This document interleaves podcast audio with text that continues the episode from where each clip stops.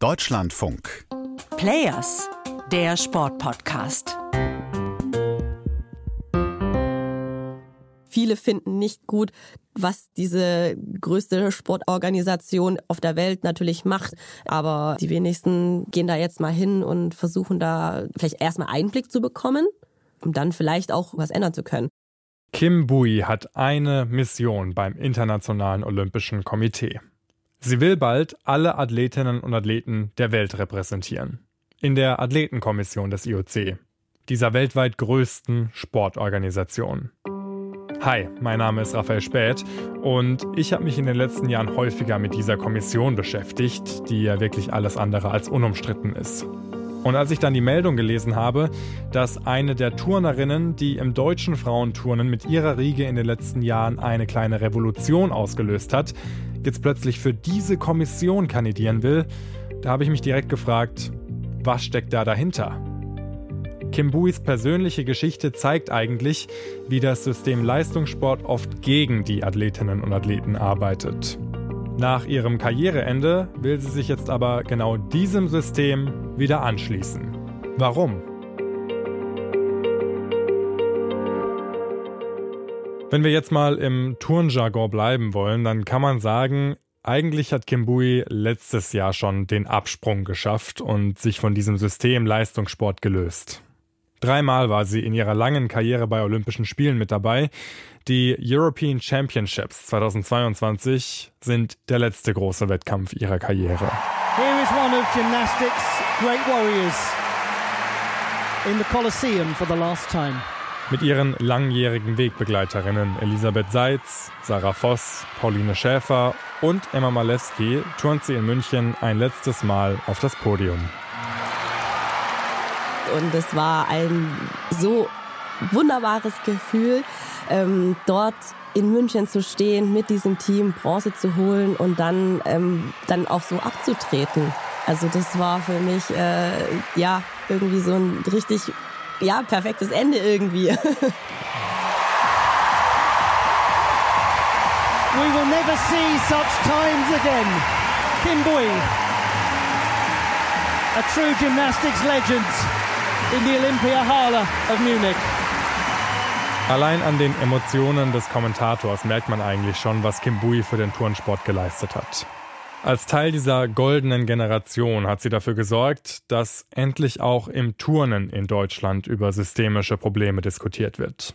Angefangen bei den hautengen und knappen Anzügen der Turnerinnen bis hin zu physischem und auch psychischem Missbrauch in deutschen Turnhallen. Ich finde, dass es an einem gewissen Punkt notwendig ist und war, dass man solche Themen anspricht, weil das ist schon längst überfällig gewesen. Also ich finde, Turnen, auch wenn es für mich der schönste Sport der Welt ist, ähm, sind wir doch in sehr vielen Dingen sehr konservativ und hängen da sehr viel hinterher in dem Umgang mit Athleten, aber auch vielleicht auch Trainingsmethoden, aber auch ja einfach das drumherum einfach. Das, da habe ich das Gefühl, dass wir da im Turnen ähm, ja uns noch nicht so zeitgemäß entwickelt haben.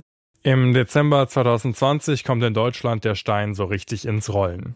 Pauline Schäfer-Betz, die Schwebebalken-Weltmeisterin, erhebt im Spiegel mit weiteren Turnerinnen schwere Vorwürfe gegen eine Trainerin am Olympiastützpunkt in Chemnitz. Über Jahre hinweg sollen die Turnerinnen dort schikaniert worden sein. Sie behaupten, dass ihnen als Minderjährige Schmerzmittel verabreicht wurden, ohne Verschreibung und ohne dass die Eltern davon wussten.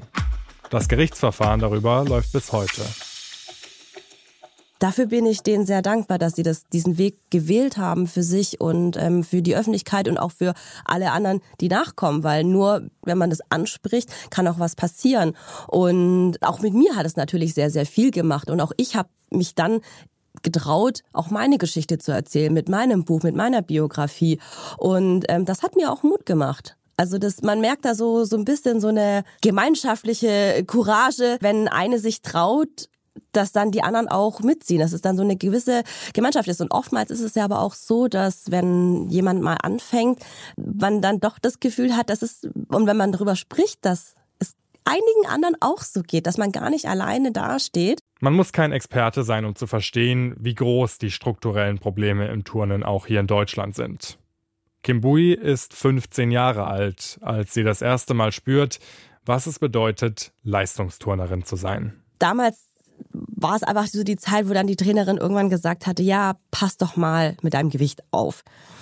Und das kam immer wieder. Wir wurden auch sehr oft gewogen. Und dann hieß es, ja, pass doch noch mal ein bisschen mehr auf und irgendwann so schau, dass du das Gewicht hältst oder dass du abnimmst, weil dann würde dir das ein oder andere einfach leichter fallen im Training. Klar, im Turnen ist es ist man voll auf sein Körpergewicht, also man man trainiert mit seinem Körper, also äh, ist natürlich jedes Gramm oder jeder Kilo, den man irgendwo weniger hat, auch irgendwo in gewisser Weise leichter in der Umsetzung in der fürs Training. Hungern für Leistung.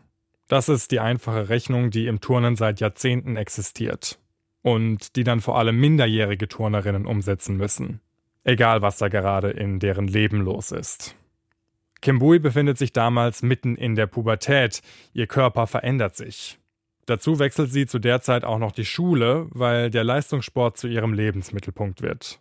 Heute, mit inzwischen 34 Jahren, schaut sie natürlich reflektiert auf diese Zeit zurück und merkt, All das war damals ein Nährboden für Essstörungen. Da spielen sehr, sehr viele Faktoren mit eine Rolle. Es ist Charakter, Erziehung, Umwelt, Umfeld. Also das ist so das drumherum ganz viel, was damit reinspielt. Und ähm, bei mir sind es ja eben all diese Faktoren zusammen. Und am Ende ist so eine Essstörung oftmals eine Art Hilfeschrei nach außen hin. Beziehungsweise es ist auch in gewisser Weise ein Ventil, um das, was innerlich irgendwo brodelt, nicht funktioniert, in Disbalance ist, sich eben, ja, sich irgendwo öffnen kann oder nach außen hin getragen werden kann. Kimbuis Eltern stammen aus Vietnam und Laos. Als Kriegsflüchtlinge kommen sie nach Deutschland. Die strenge Erziehung aus Südostasien bringen sie damals mit im Gepäck. Das Thema Perfektion spielt natürlich eine sehr, sehr große Rolle und ich habe auch diesen wahnsinnig großen Glaubenssatz in mir, dieses Ich bin nicht genug. Und ähm, das sind so Themen, die das irgendwo befeuert hatten. Fleiß, Disziplin, Respekt, Wertschätzung. Alles asiatische Grundwerte, die aber mit dem deutschen Alltag nicht immer zusammenpassen. Das war damals in der Schule so ein Moment, da gab es in der Mensa halt Essen und da lag der Teller, wo ich noch nicht ganz aufgegessen hatte. Und ich habe von zu Hause natürlich mitbekommen, man sollte irgendwie seinen Teller aufessen, wie auch immer, Essen schmeißt man nicht weg. Und ich hatte einfach einen schlechten Tag. Ich habe das dann einfach in mich hineingestopft und da war sofort dieses schlechte Gewissen da, ich hätte es jetzt nicht essen sollen, weil das einfach zu viel ist. Und dann bin ich auf die Toilette gegangen und habe mich dann erbrochen und es war so der Beginn dieses Teufelskreises, weil mm, das hat sich erst im ersten Moment irgendwie gut angefühlt. Das hört sich total doof an, aber es war irgendwie so eine gewisse Erleichterung. Aber auf der anderen Seite natürlich absoluter Scham und Ekel vor mir selbst. Trotzdem ist das für die 15-jährige Kim Bui damals der einzige Ausweg aus dem Kreislauf Alltag. Training, Schule, Hausaufgaben, wieder Training, dazu noch Pendeln. Und das alles in einem Elternhaus, in dem Gefühle und Probleme nicht wirklich offen angesprochen werden. Ich habe mir dann immer gedacht, aha, okay, wenn es mir mal schlecht geht, stopft man sich das Essen rein und erbricht es wieder und irgendwo fühlt es sich im ersten Moment erstmal gut an. Und ich wusste aber ganz genau, dass das, was ich da tue, total schlecht ist und überhaupt nicht irgendwo sinnvoll ist oder förderlich für meinen Erfolg oder für, für das, was ich tue. Das Turnen ist der Trigger für die Bulimie auf eine andere Art und Weise aber auch der Ausweg. Eine andere Trainerin merkt fast anderthalb Jahre später, was Kim Bui durchmacht und fordert sie dazu auf, sich professionelle Hilfe zu suchen. Das tut sie dann auch. Mit gerade einmal 17 Jahren findet sie eine Psychologin und schafft es, die Essstörung zu besiegen. Im System Turnen werden junge Mädchen oft alleine gelassen, obwohl viele ja ähnliche Schicksale durchmachen. Aber was passiert, wenn man sich gegen das System auflehnt, das merkt Kim Bui, als sie 2021 in den Sportausschuss des Bundestages eingeladen wird. Sie ist zu dem Zeitpunkt die Athletensprecherin im Deutschen Turnerbund und wird deshalb befragt zu den Vorkommnissen in Chemnitz. Damals sagt sie ganz offen und ehrlich, das, was da in Chemnitz passiert ist, das war im deutschen Turnen nur die Spitze des Eisbergs. Und dafür wurde ich ja angegangen und gesagt habe, wie kannst du nur sowas behaupten? Wie traust du dir das sowas zu sagen? Von Funktionären, von Offiziellen, die auch aus dem Verband kommen. Und dann habe ich nur gedacht, seid ihr alle blind oder wollt ihr das nicht sehen oder ist es euch überhaupt nicht bewusst oder ist es schon so zur Normalität geworden, dass ihr das nicht erkennt? Aber ich habe das halt so gesagt, weil ich das so empfinde, weil ich das aber auch so sehe, weil ich auch nur dachte, ey, dieses Thema Chemnitz, ist nur die Eisspitze erstmal. Das kam jetzt zum Vorschein, so wie oft es ja auch ist. Der Rest ist irgendwo unterm Wasser, was man nicht sieht, was man auch vielleicht am liebsten sich wünschen würde, dass es auch nicht zum Vorschein kommt. Und das ist für mich so ein bisschen der Knackpunkt. Die Athletinnen und Athleten, die für einen Sportverband ja eigentlich die Hauptprotagonisten sein sollten, sind in Realität oftmals das schwächste Glied in der Kette. Da hast du auch als Athletensprecherin nicht viel zu melden. Ja, also ich muss auch ehrlich gestehen, dass ich oftmals nicht immer die mutigste war als Athletensprecherin, weil man sich natürlich auch versucht, ähm, da natürlich nicht irgendwo ganz anzuecken. Also man hat ja immer noch eine Position irgendwo, ähm, man will ja auch nominiert werden, man will äh, berücksichtigt werden und man will ja nicht diejenige sein, die immer nur Kontra dagegen gibt. Aber ähm, ich habe ja immer meine Worte auch sehr bestimmt gewählt und bin da ja in solchen Dingen versuche ich auch meistens ähm, äh, zwar direkt zu sein, aber dennoch sehr diplomatisch. Und ähm, da habe ich halt versucht, immer für mich einen Weg zu finden. Und man ist natürlich irgendwo immer noch schon einfach Teil dieses Systems auch. Die Strukturen in den Sportverbänden lassen Kritik am System überhaupt nicht zu. Da gibt es wenige Unterschiede zwischen dem Dorfverein in der Kreisliga, dem Deutschen Turnerbund oder der größten Sportorganisation der Welt, dem IOC. Ladies and gentlemen, the great moment has arrived. Please welcome the athletes of the games of the 31st Olympiad. Das Internationale Olympische Komitee musste in den letzten Jahren ja viel Kritik einstecken.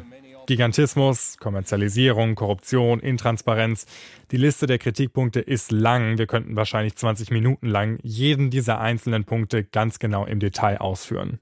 Aber schlussendlich stehen unter dem Strich immer wieder Athleten, die unter den Entscheidungen der Bosse an der Spitze leiden, aber nicht wirklich was dagegen tun können. Kim Bui erzählt mir, als Leistungssportlerin befindest du dich eigentlich ständig in so einer Art Zwiespalt als aktive Sportlerin war es natürlich immer der größte Wunsch oder der Traum, äh, zu den Olympischen Spielen zu kommen. Und da steht natürlich immer äh, die drei großen Buchstaben IOC drüber. Das ist der weltgrößte Sportverband, Organisation, die es gibt und auch sehr, sehr mächtig natürlich. Und man hat natürlich sehr viel mitbekommen, dass, dass auch viele Entscheidungen des IOCs nicht immer, sage ich jetzt mal, auf viel Wohlwollen oder positive Meinung gestoßen ist. Aber auf der anderen Seite ist es halt so, man will zu den Olympischen Spielen und das ist so der Traum eines Sportlers und ja, als kleiner Athlet, weiß ich nicht, hat man eben auch da relativ wenig bis gar keinen Einfluss.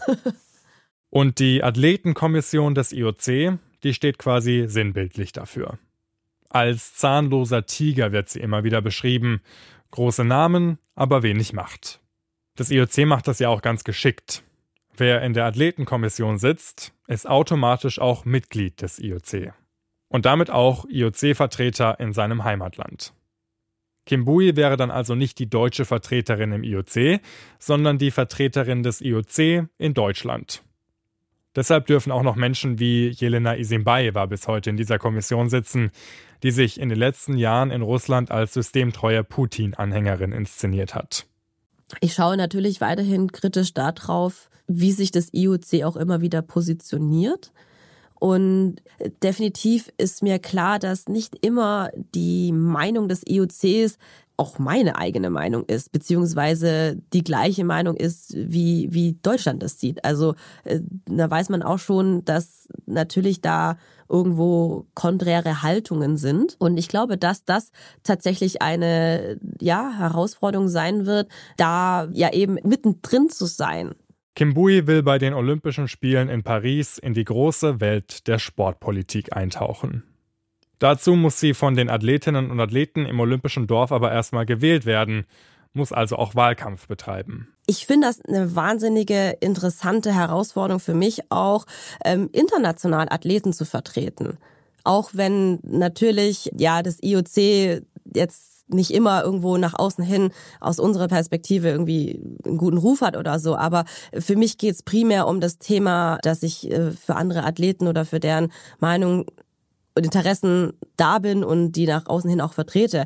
Was wir in unserem Sportkosmos in Deutschland oftmals vergessen, es gibt auch sehr viele Länder da draußen, die nicht ganz so kritisch auf das IOC schauen, wie wir das hier in Deutschland tun. In vielen Ländern dieser Welt ist das IOC der einzige Geldgeber, quasi die einzige Instanz, die auf der Seite der Sportlerinnen und Sportler zu stehen scheint. Ich glaube, andere Länder haben zum Beispiel ganz andere Herausforderungen als wir in Deutschland.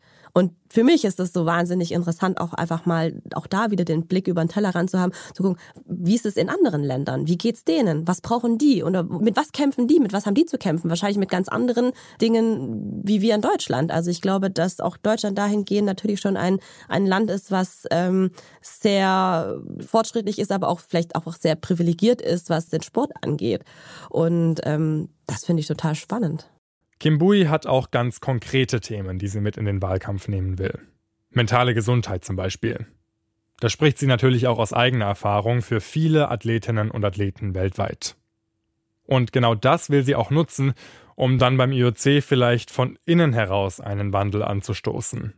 Und somit etwas zu verändern im großen System Leistungssport.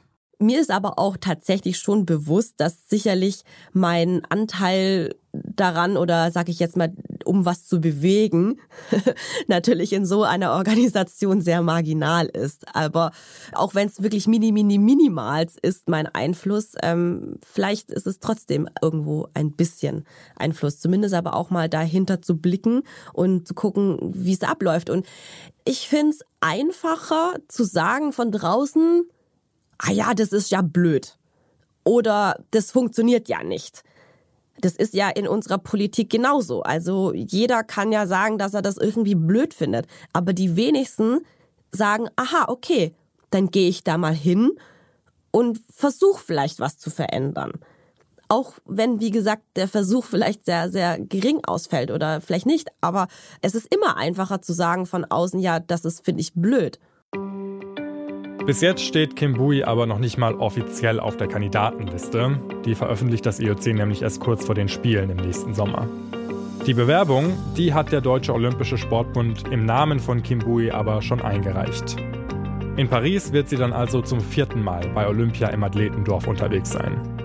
Dieses Mal aber nicht als Turnerin, sondern als Kandidatin die sich in Zukunft nicht nur für ihre eigenen Belange, sondern für die Interessen aller Sportlerinnen weltweit einsetzen will. Wenn ihr mehr über Kim Buis persönliche Geschichte erfahren wollt, dann empfehle ich euch den Deep Talk Podcast von Deutschlandfunk Nova mit ihr und meiner Kollegin Rahel Klein. Das war's jetzt erstmal von dieser Folge Players. In der nächsten Episode beleuchten wir das System Profisport mal von der anderen Seite, der Seite der Funktionäre. Genauer gesagt das System Profifußball. Und das mit einem Mann, der fast wöchentlich momentan mit seinen Aussagen für große Schlagzeilen sorgt. Wenn ihr das nicht verpassen wollt, dann abonniert doch diesen Podcast-Feed und bewertet uns. Und wir hören uns dann hoffentlich bald wieder. Bis dahin, macht's gut. Ciao.